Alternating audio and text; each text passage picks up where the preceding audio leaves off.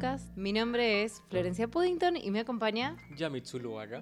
Y seguimos con literatura, de viajes. De viajes. Sí, así es. Bueno, eso es un, es un, como, un género muy particular, sobre todo muchos escritores se enganchan mucho porque es una rápida forma de, de iniciar como una carrera literaria. Que está muy asociado a la cuestión biográfica, ¿no? Este género. Sí, completamente. Eh, si bien hay personajes de ficción que viajan, está muy asociado a la propia persona del escritor ya en el siglo XIX o en, los siglos previos, digamos. claro, la experiencia de, encontrarse con lo nuevo, de, de, salirse de su propio esquema social y de vida y encontrarse con lo otro. Está muy asociado con la biografía, aunque no es limitante, ¿no? Pero hay muchas, muchos escritores que quisieron contar sus experiencias o sea, encontrás mucha no ficción con este género, ¿no? O con este, no, no es un género, pero bueno con este tópico. una temática por literaria. Y bueno, también es cierto que antes de, tener la radio o la fotografía, y bueno, era la única forma de conocer el mundo si no tenías la oportunidad de viajar. Y pienso en clásicos como La Odisea, como las aventuras de Marco Polo, ¿no? Sí, todos los del siglo XVIII, siglo XIX también. Sí, eh, con, que además siempre eran viajes a lugares exóticos o lugares poco conocidos para el lector. Entonces suponía también, era como un libro de aventuras también, era una lectura de ese estilo. Y también podríamos decir que, la, bueno, que las historias o la literatura fundacional de América se basa mucho en los europeos escribiendo sobre la conquista, la colonia, entonces eso es como muy... Ahí está bien el contacto con lo totalmente nuevo, ¿no? Es una locura. Pero bueno, también tenemos viajes a, Asia. Sí, sí, sí, A la India, por ejemplo, tenemos escritores como Barico, sí, yo pensé, ay, pensé en el mismo. ¿Verdad? Se hace como un recorrido para, para develarnos un aspecto que uno, puede, uno podría encontrar, por supuesto, la ruta de la seda en cualquier, no sé, película, documental, pero leerla bajo el punto de vista de un tipo que escribe es como sí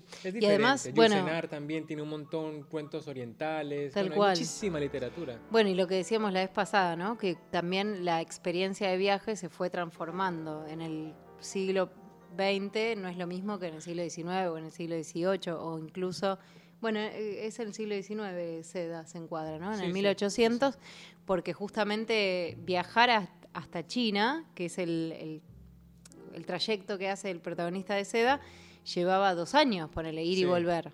Entonces, bueno, nada que ver con ahora o con el siglo XX, ¿no? Sí, y también podríamos mencionar a la, literatura de, ciencia ficción, que siempre es un viaje a otro planeta, son, son viajes imaginados, ¿no? A la fantasía, porque tenemos, bueno, todo... Como un encuentro con el otro, pero, pero llevado al extremo. sí, aparte es genial porque, porque hay un personaje que es usualmente el viajero, el que sale de su contexto y se encuentra como o sea, es como escribir sin saber qué va a pasar, sin saber cómo manejarse, ¿no? Es como es, ese encuentro con lo invisible, con, con el miedo también a mm. enfrentar situaciones y bueno.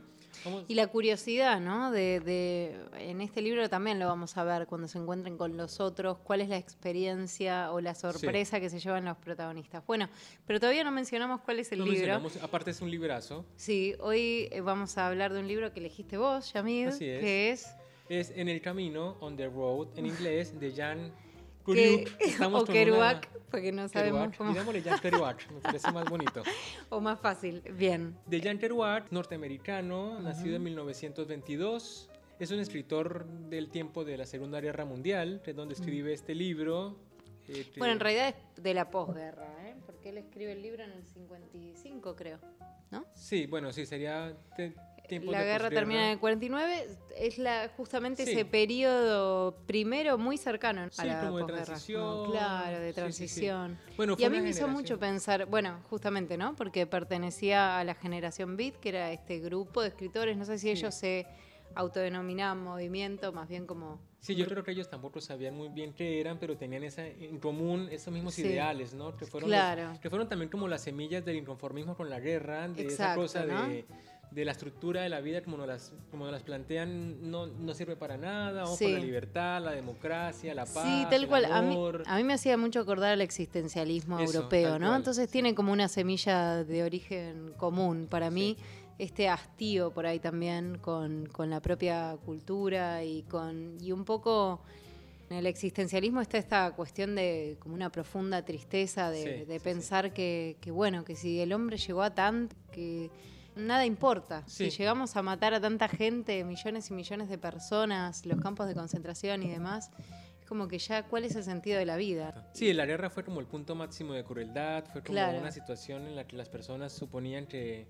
que algo peor no podía pasar. Está toda esa sensación como de desilusión con el ser humano y a la vez de perder los valores morales o los valores éticos de la sociedad, no encontrarles más sentido, porque ¿cómo me vas a venir a decir ahora que está mal matar? Bueno, todos esos eh, criterios que habían quedado muy trastocados, además es toda gente que atravesó la guerra, porque también Kerouac no fue a la guerra, pero nació en 1922, o sea que la conoce.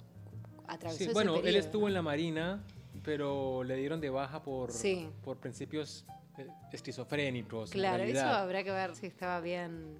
Sí, bien documentado. sí, sí, si lo habían diagnosticado correctamente o no, ¿no? bueno, eran tiempos confusos. Sí, eran tiempos confusos. Pero bueno, tiene mm. esta generación tiene esa particularidad de estar en la mitad, porque muchos participaron de la guerra ya fuera de forma activa o pasiva, mm. y, y, la evolución del movimiento, de, esa, de la expresión de ese arte melancólico que va en contra del sistema, mm. después de haberlo vivido, fue toda esta revuelta de los 60, ¿no? Fue los hippies que se fueron como a cero estructura. Fue como al extremo, ¿no? Claro, dejemos todo esto que no funciona, cero política, vamos a la, a la, paz, al amor, a vivir en armonía, a fumar lo que encontremos.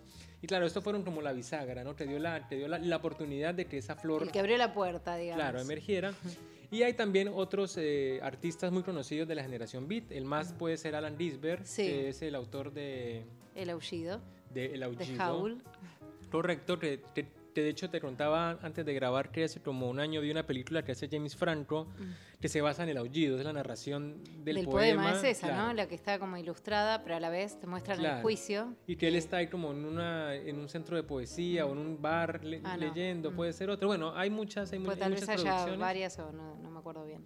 Y luego tenemos, después de esta generación, tenemos este, escritores también, eh, tipo Patti Smith, también lo mm. hablábamos, hay una en el libro de Patti Smith éramos unos niños, hay una escena en la que ella está comprando una Coca-Cola y se le acerca un tipo por atrás y ella tiene muy pinta de hombre y el tipo le cae como tratando de levantarse. Ay, piensa que era Y ella se voltea y le dice, es que soy mujer. Y es Alan Disberg. Ah. Y comparten como una gaseosa. Y él la invita porque ella no tiene una tinta. Un céntimo, como siempre. El contexto es Nueva York. Entonces esto nos dice mucho de, de qué va el libro, ¿no? Claro. De cuál es como la, ese pulso social.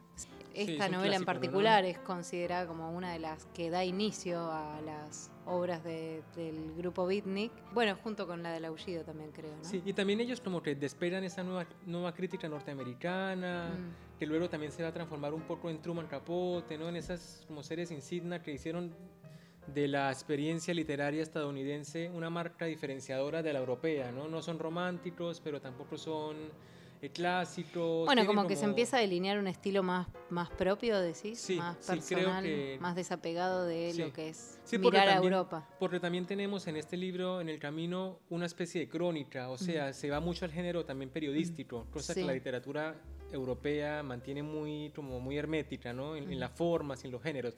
Pero si quieres podemos empezar a leer un poco de la novela, así ya entramos en tema en, en el camino de Jan, de Jan De Jan o Kerouac.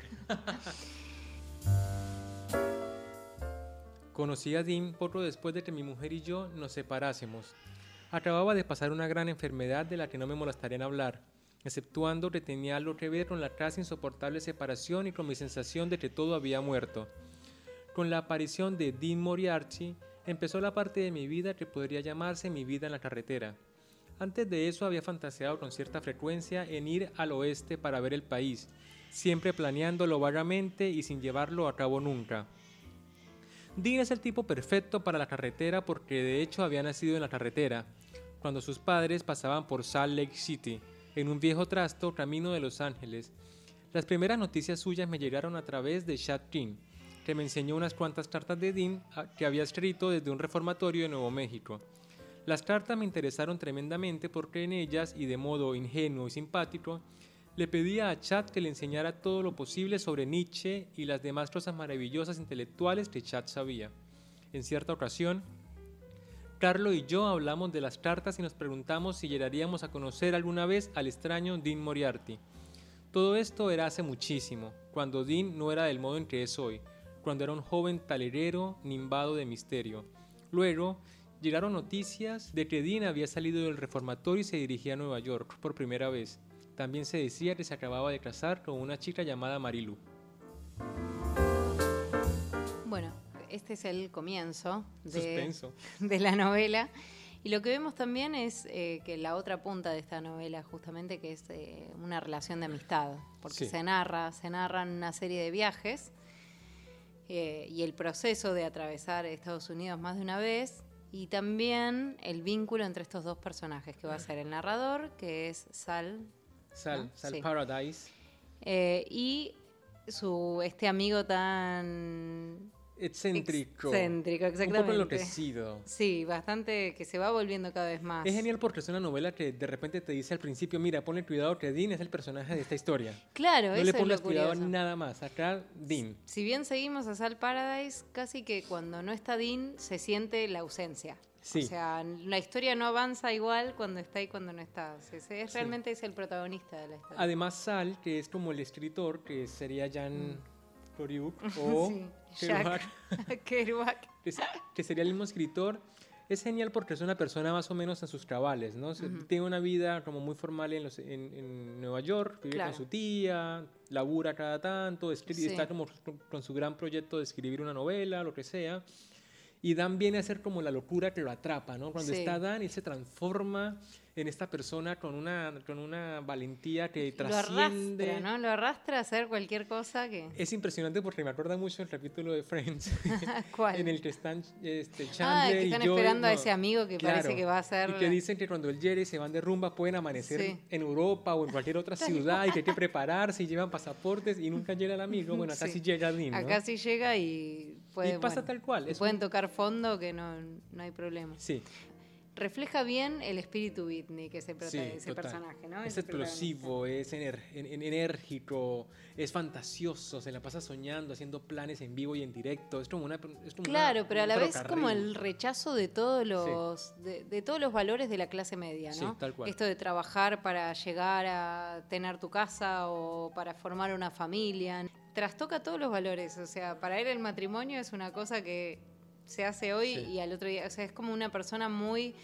Eh, que se deja llevar por los sentimientos, digamos, muy apasionada, impulsivo. Entonces, hoy ama profundamente a una mujer y se casa con ella.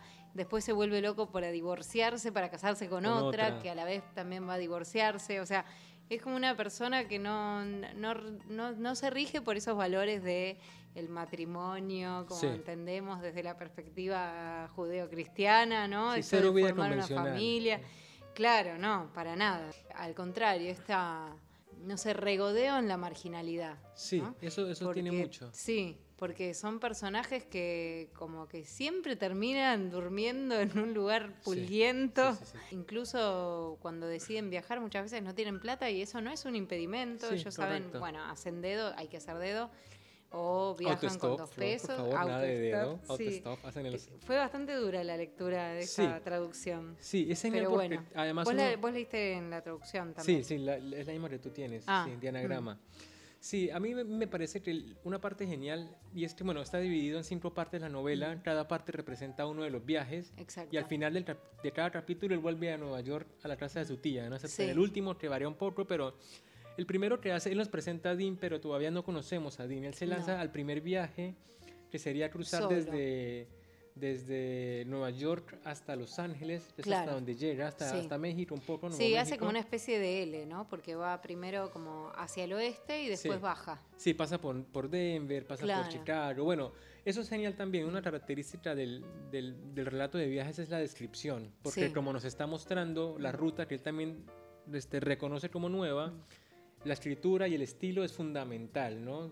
Aquí no hay adornos, acá es todo muy causal, todo es muy, me senté, me paré. Una cosa enlaza a la otra, digamos, está puesto mucho en la acción. Sí. Y lo que tenemos también es una geografía muy diversa, porque justamente el, el espacio que atraviesa es muy variado, ¿no? Estados Unidos es un territorio inmenso y pasa por todos los tipos de, ¿no? Desde plantaciones hasta montañas, pueblos, frías pueblos vacíos, ciudades. Claro. Eso es genial porque el, va, cambiando el tono, entonces. Y también la gente varía, ¿no? Correcto. Aparece también hasta incluso, no sé si son descendientes de pueblos originarios o no, hay ah, gente... Sí, sí, eh, hay campesinos. hay campesinos como más rústicos, también estamos pensando en los años 40, ¿no? El primer viaje es en el 47 más bien. Más o menos, correcto. O sea que también es, eh, bueno, una, una, una, sociedad con menos tecnología que la de hoy.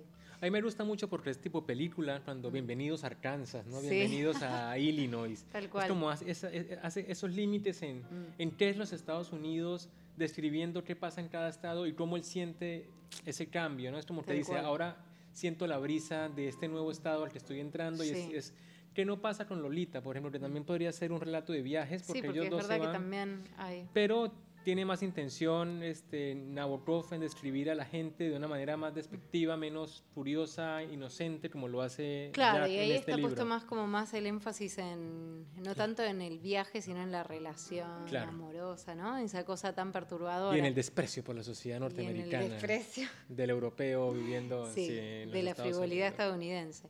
Bueno, acá también hay un poco de eso, pero en realidad no lo hacen tan explícito. Lo que pasa es que lo vemos en los actos, ¿no? El hecho de rechazar trabajar o preferir, no sé, mendigar, qué sé yo, o vivir así de prestado siempre, incluso robando. Entonces, eh, bueno, hay todo como una, eh, una forma de vida que rechaza el estilo clásico. Sí, además tenemos, todos los personajes son los mismos, o sea, mm. pese a que él, él va viajando y descubriendo nuevas cosas, hay personajes como que son trascendentales y unos que son como indiferentes, ¿no? Por ejemplo, va en un camión y se encuentra con Jim Mississippi, con un grupito, y los va describiendo hasta que desaparecen de su vida, ¿no? Sí, tal cual. a mí me pasó, de hecho, que cuando lo empecé a leer me empecé a anotar los nombres porque pensé que eran relevantes y después decís, conoce tanta gente que... Sí.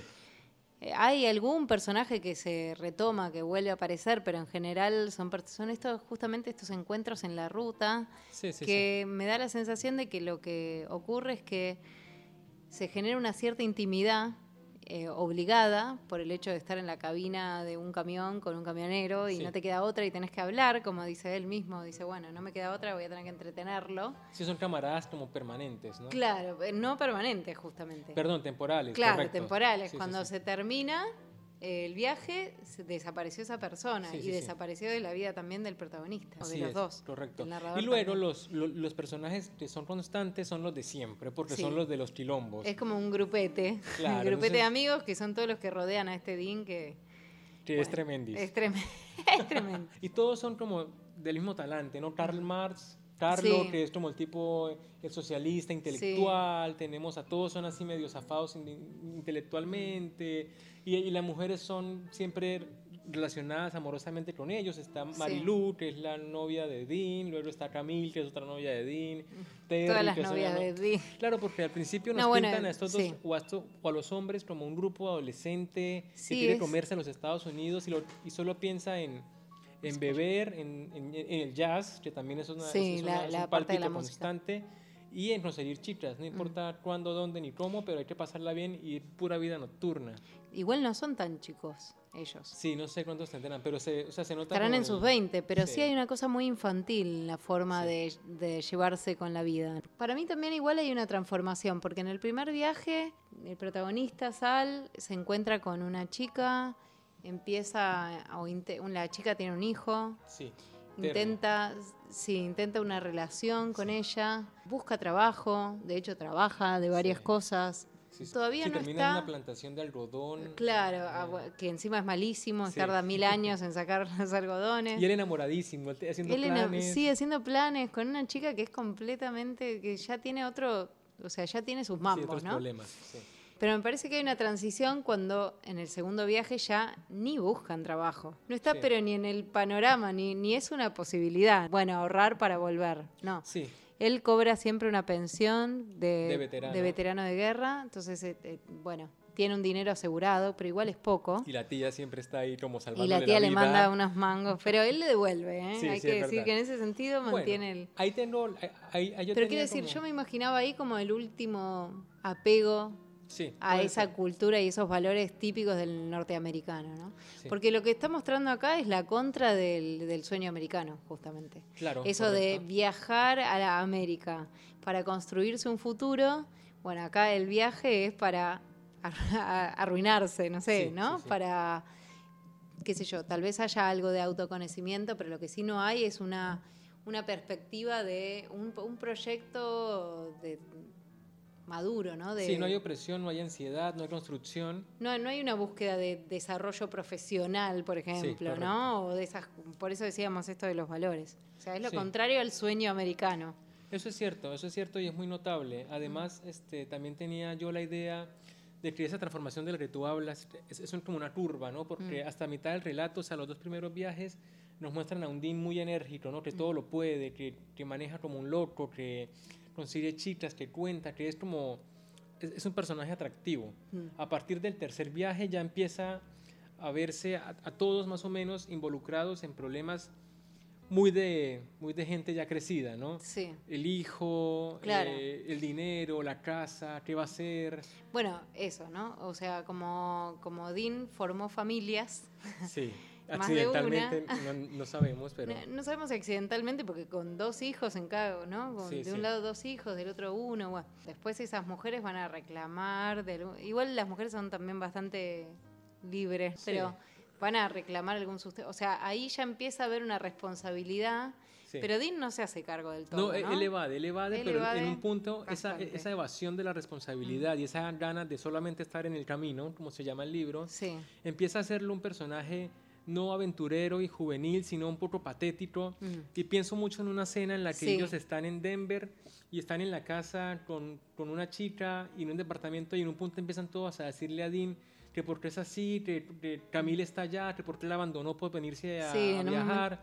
Pero eso pasaba porque cuando se encontraban, cuando se encontraba, por ejemplo, Jack llegaba, Jack eh, Sal llegaba donde Dean, de repente al, al, toque se ponían a, pensar en a dónde iban a ir, en qué iban a qué ruta iban a hacer, o sea, era como, era como una atracción peligrosa, ¿no? Como esa junta de ellos dos con el grupito era una cosa desbocada que te podía terminar en cualquier, en cualquier aventura. También te muestra esa relación de amistad que hay entre ellos dos y cómo realmente es, es un amor quiero decir, un cariño, una amistad a prueba de todo. Es un amor platónico, sí, sí, sí. hay una cosa como de que Sal le va a perdonar todo lo que haga. Sí, tal cual. A Dean. Y Dean muchas veces lo, lo abandona en el camino, ¿no? de repente es el dueño del auto y dice, bueno, me quiero volver, me vuelvo, ah, me vuelvo, ya está. Y lo deja plantado.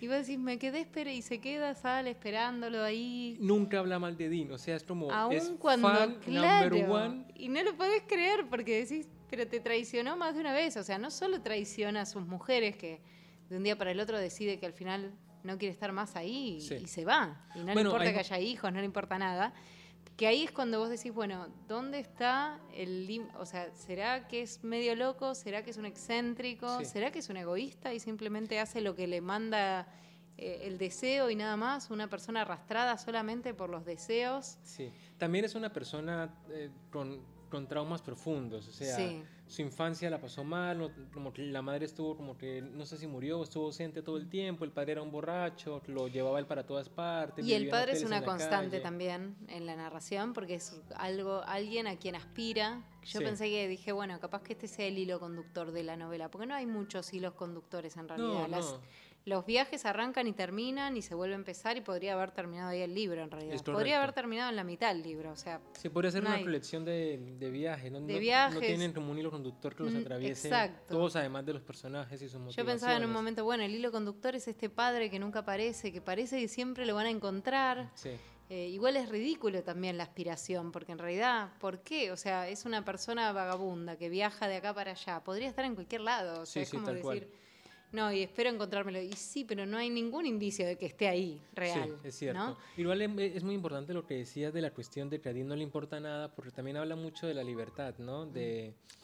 Bueno, es como, ¿ves cuando no le dicen que hay amigos para todo? Que hay amigos para estudiar. Bueno, ese es un libro de amigos para, para la joda. Para la joda. O sea, ellos se juntan solo para viajar y para tomar y para escuchar jazz y para perderse en una noche completa, pero luego no los tienes nunca en un escenario tranqui. Una vez eh, en un lapsus trabajan los dos ah, cierto, como en una cosa, en, un depósito o algo y tienen maravillosos 10 días de estabilidad que duran 6 páginas pero después todo es una locura, es como una cosa tras otra, es como que no se están quietos nunca. Es lo que importa, porque es como están en, la carretera precisamente, ¿no? El movimiento es parte constante del relato. Es que creo que otro de los valores que derriban de, la sociedad tradicional, digamos, es el valor del dinero. Ellos no nunca ahorran, o sea, el, ahorro siempre es para viajar, o sea, lo sumo, juntan una plata y, se, y me di cuenta que seguro que Dean había vaciado su cuenta, ¿no? siempre dice y es porque por ahí compró un auto todo estartalado para poder seguir eh, en la ruta y digamos, bueno, no está el valor del ahorro, que es otra base, un pilar fundamental de la clase media también. Sí, aparte el despilfarro, llegan en, un punto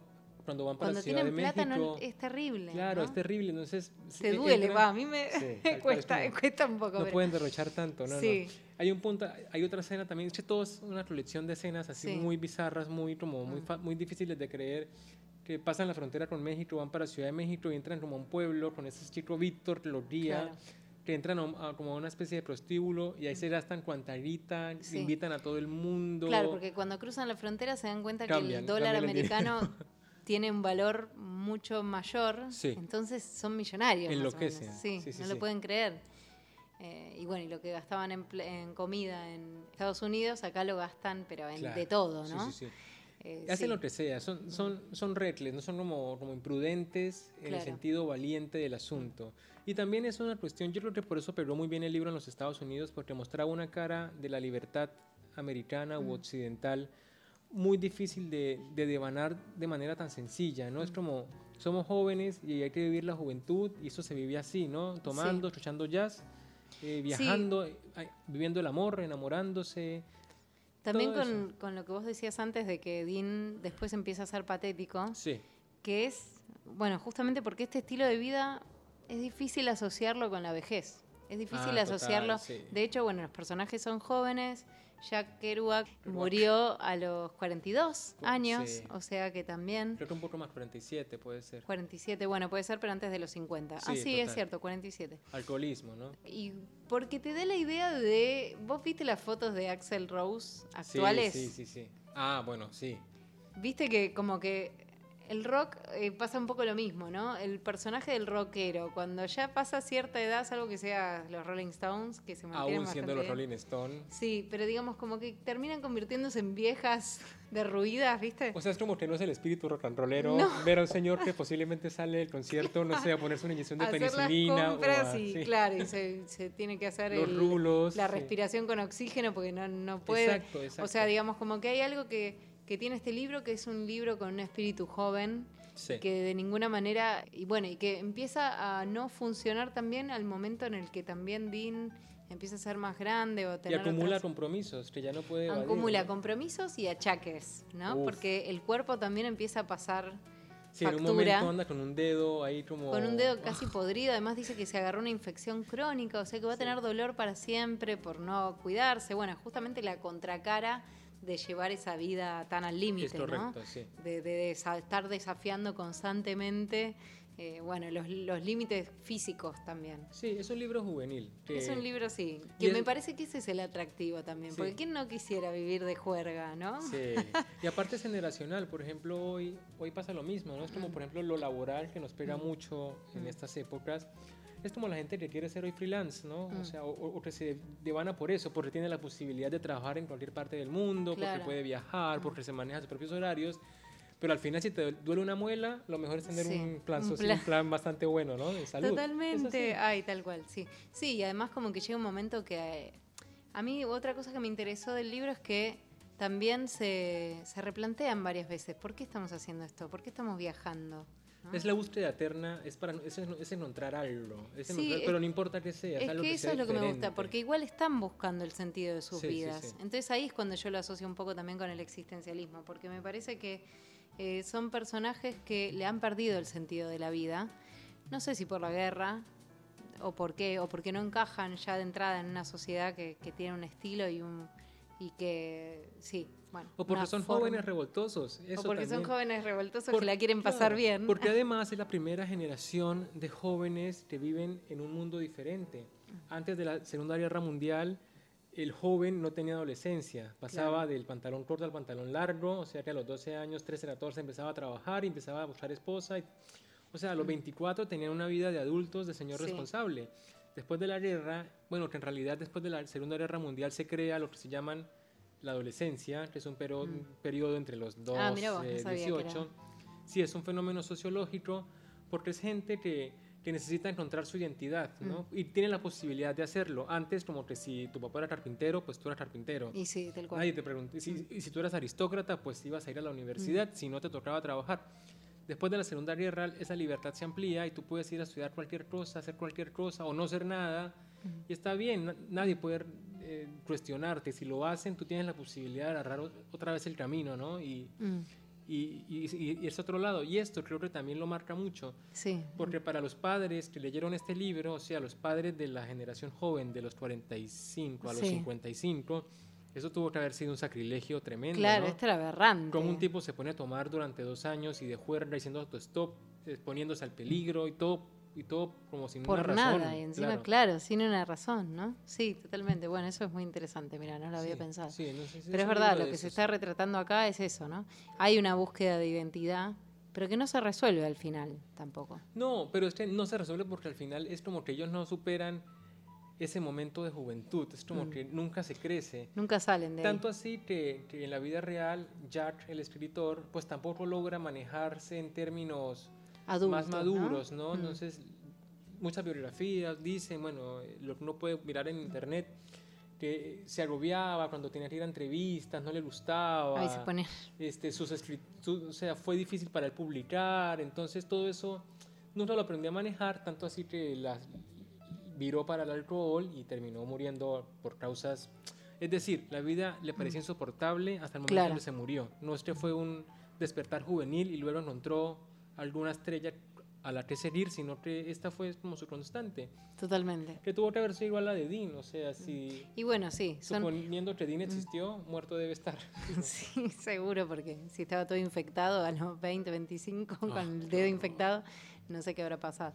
Sí, bueno, por eso, refleja un poco ese, el, propio espíritu de ese, de ese grupo, ¿no? Sí. A mí me gustaría también mencionar algo sobre el estilo del, del del texto, no sé si se llegó a notar en el fragmento que vos leíste, pero hay oraciones larguísimas. Sí, es cierto. Escasa puntuación.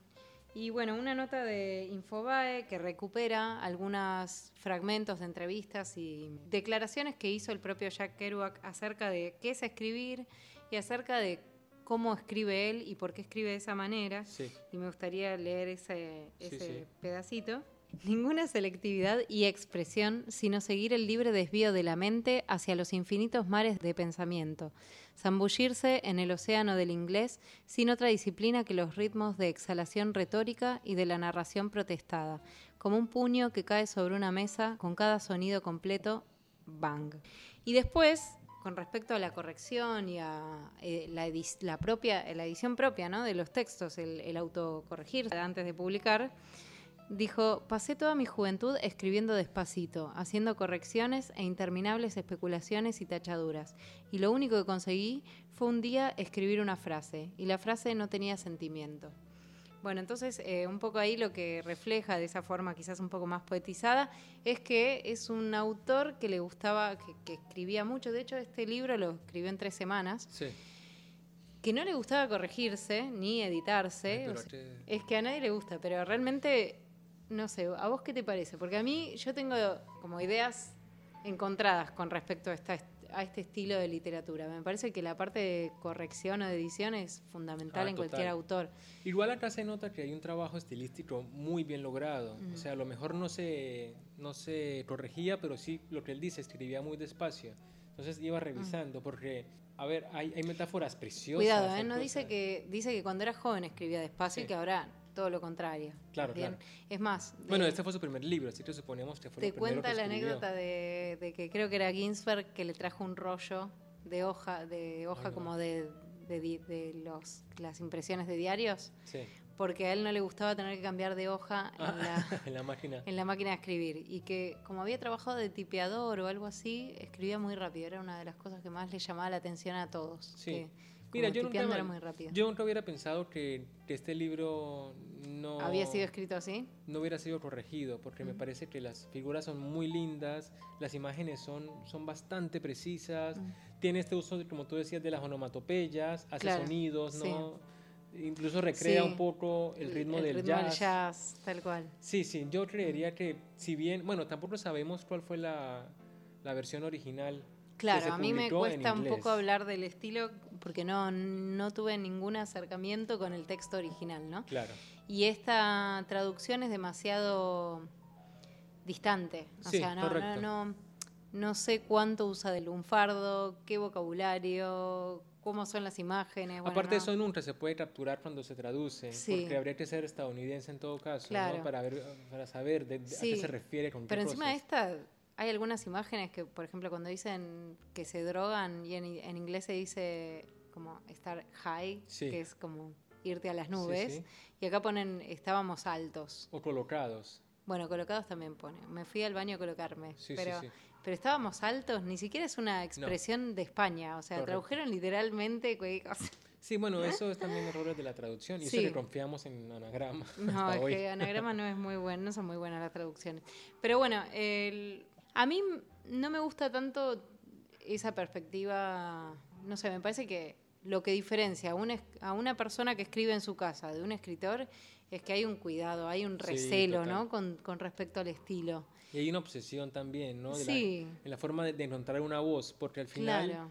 Al final también es cierto que es un libro que podría ser un diario de cualquiera. O sea, no sé si uno pudiese diferenciar la prosa de Jack comparando sus cinco novelas o seis, ¿no? Claro diferente a, otros escritores como Proust, uno como que uno lee un párrafo y uno puede más o menos, esto es más o menos Proust, porque, porque tiene identificado el ritmo, ¿no? El tono. No, y, sin ir más lejos, dentro de la generación beat, qué sé yo, por ejemplo, el, el aullido que mencionamos antes, bueno, es una escritura que, si bien... Es bélico ese, ese poema. es súper bélico, ¿no? Combativo. Pero hay, hay un juego del lenguaje que es mucho más potente o sea, uno, eh, no sé, también es un poema, entonces las imágenes tienen un lugar mucho más preponderante que, en una narración de como 400 páginas, ¿no? Sí. Pero me parece que está mucho más logrado desde el punto de vista estilístico. Y conserva algunas cuestiones que son similares a las de Kerouac, por ejemplo, la puntuación, ¿no? Hay una en ese poema, sobre todo si escuchan la versión narrada, que es la que, la que escuchaste vos en la película, que está en YouTube también, la narración es como una enumeración, suena como a un martillazo, pero, pero está, me parece, como más logrado. Entonces, bueno, qué sé yo, me parece que ser tan descuidado con, el estilo no, no me gusta como recurso, por lo menos. Sí, habría que ser como una persona muy brillante para suponer que para no, tener que, claro. genialidades todo el tiempo, solo concentrarse y tomar una, pluma, ¿no? Pues no. no. y además ese desdén por la autocorrección que, que nos lleva después a, no sé, me hace acordar a en el arte que, existe ahora, hoy en día, digamos que esa gente que pone, qué sé yo, un ladrillo en el museo y dicen, ay, esto es arte porque lo... Bueno, flores arte. Claro, ¿no? Pero quiero decir, igual que en el arte, requiere un trabajo. Hay como una cosa de pereza que uno como que yo no me banco, porque hay, que trabajar el asunto, hay que tenerle la explicación, el argumento, y no solamente esto, esto salió, eso salió, no es ninguna justificación para ninguna producción artística de nadie. Pero bueno, así, así igual tuvo bastante impacto en... Sí, bueno, esto, bueno, también es cierto que, que muestra las ganas por viajar en Estados Unidos y se hacen hoy también muchísimas películas del típico tipo que anda por Estados Unidos corriendo en un carro. Claro, viviendo, tipo Forrest Gump. Claro, viviendo como la libertad, ¿no? Claro. Que ofrece América. Bueno, hay una película de este libro, no sé si vos la viste. No, yo no la vi. No, yo tampoco la vi. ¿eh? Y también leía que, por ejemplo, este libro puso en el estrellato a la, a la Ruta 66, por ah, ejemplo, que la menciona solamente de pasada, mm. ciertos lugares, hay también... Hay mapas. Hay gente que va y recorre Estados Unidos con este mapa, con, este libro como guía, entonces mm. fue, fue una sorpresa, pero una sorpresa mm. que sobre todo más allá del, de los logros narrativos, lo que logra es como identificar el pulso estadounidense en su contexto, porque hoy no sería tan relevante a menos que uno fuese hijo de la posguerra. Claro. No, es cierto que es rupturista eh, en los dos sentidos, ¿no? En el sentido de, bueno, proponer un, tipo de texto despojado, un tipo de texto en el que no hay eh, un interés demasiado profundo en el estilo. No vende nada, no quiere convencernos de absolutamente claro, nada. Claro, y en ese sentido, y también en lo que decíamos antes, ¿no? En ir en contra de ciertos valores eh, muy establecidos en la sociedad. De la opresión occidental. ¿eh? o bueno, o de, las clases medias, qué sé yo. Eh, que además en ese momento estaban como resurgiendo, se estaba volviendo cada vez como, era como el sector que estaba más creciendo más, digamos, en Estados Unidos. Entonces, bueno, todos sus valores se están criticando acá o se están cuestionando o se está proponiendo una forma alternativa, por lo menos, de vida. Correcto. Eh, en todos esos sentidos es rupturista. Yo igual creo que, que, a mí siempre, yo prefiero más eh, la escritura más cuidada, ¿no? La, me parece. Sí, a mí la traducción me pareció bien lograda, pero no sé mm. qué tanto está de retocada. Claro, habrá es que libro que uno le encuentra el, valor estilístico, por supuesto, uno, uno, encuentra que las comparaciones, los símiles, o sea, están ahí presentes. Él tiene una forma de escribir que, que se aprecia porque uno lo lleva con un ritmo sencillo, pero, pero, pero alto, ¿no? sí, pero bueno, está ahí. ¿no? Sí. ¿Querés agregar algo más? Sí, que a mí me parece que es un libro que la gente debe leer cuando está muy joven, porque luego uno se frustra y no dice, yo no hice todo eso cuando tenía 18 años. Tal cual. Pero sí, nos muestra una Además, por ahí después lo, lees, cuando ya sos adulto, lo lees con ojos de adulto, como diciendo, mmm, no está bien lo que están haciendo. Sí, correcto, uno reprueba. Y es un libro que me parece muy interesante para, mm. para, para la gente que le interesa el, periodo en los mm. Estados Unidos y, y el grupo, eh, la generación Beat, que, que, termina, siendo, termina siendo conocida como la generación generación hippie, o sea, es la semilla de los hippies de los 60 y 70. Así que, el paso inicial. Si quieren saber cómo fue que la gente en Estados Unidos y en todo el mundo terminó odiando la guerra y, haciendo marchas y, como tratando de derrumbar todo el sistema, bueno, acá encontramos un, origen bastante claro, ¿no? Bueno, hay algo que no mencionamos de estos personajes, que es que tienen sus momentos de grandes reflexiones, ¿no? De la vida. Sí, sí. Eh, siempre atravesados por la droga, la marihuana, lo que sea, ¿no? Pero eh, como que son momentos en los que se abren a un diálogo más profundo o a pensar sobre la que identidad. también es existencialismo, ¿no? Sí, sí, por eso, tal cual, sí, tal vez tenga que ver también. Bueno, a mí también me gustó la experiencia de lectura, no estaba en mi lista de libros que tenía que leer, así que eh, Uno de los must have, ¿no? Sí. Los libros que leer. Viajamos por los Estados Unidos. Claro, sobre todo, sobre todo que yo no me voy de vacaciones hace rato, así que me viene bien. Haber estado en Denver un rato, un productivo. En Frisco, ¿no? que ahí era donde iban a los boliches de, Ay, sí. Bueno, hay que jazz. ese viajecito en carro. y a mí en particular me gustó mucho el final, me pareció como muy melancólico. Es esa despedida que tiene con su amigo Dean. Es como un cierre de ciclo, ¿no? Es como un cierre de ciclo, tal cual. Es como el momento en el que, bueno, ya basta, la locura. Él también está en pareja con una chica en ese momento, entonces eh, ya también su perspectiva. Igual tiene como, el, tiene, sigue planeando viajar, pero bueno, ya tiene una, una compañera, entonces... Sí, el final, el final es como los 29, ¿no? Claro, ¿no? Dice, los 30 y esto va a ser otra cosa. Ay, no, pero sigue todo igual después de los Sí, yo sé. Bueno, veremos otra vez a Dean. Y bueno, nada, genial el libro, una recomendación, es un clásico, o sea, la verdad van a la fija porque no es un libro nuevo. Y les dejamos este planteo, a ver qué les parece, si alguno lo lee en inglés, a ver qué les parece el ah, estilo. Y bueno, nada, hasta aquí llegamos en el programa de hoy. Es el primer ciclo de esta nueva, de, esta nueva temporada de Contratapas Podcast. Les recomendamos que nos visiten en Instagram y en Facebook como Contratapas Podcast, que nos dejen sus mensajes, que nos digan qué ciclos quieren tener, qué, temas, qué libros quieren que leamos con ustedes. Y bueno, Flor, muchísimas gracias por todo y nos vemos en la próxima ocasión. Nos vemos en la próxima con el libro de Beatriz Arlo, Viajes. ¡Yuhu! Nos vemos.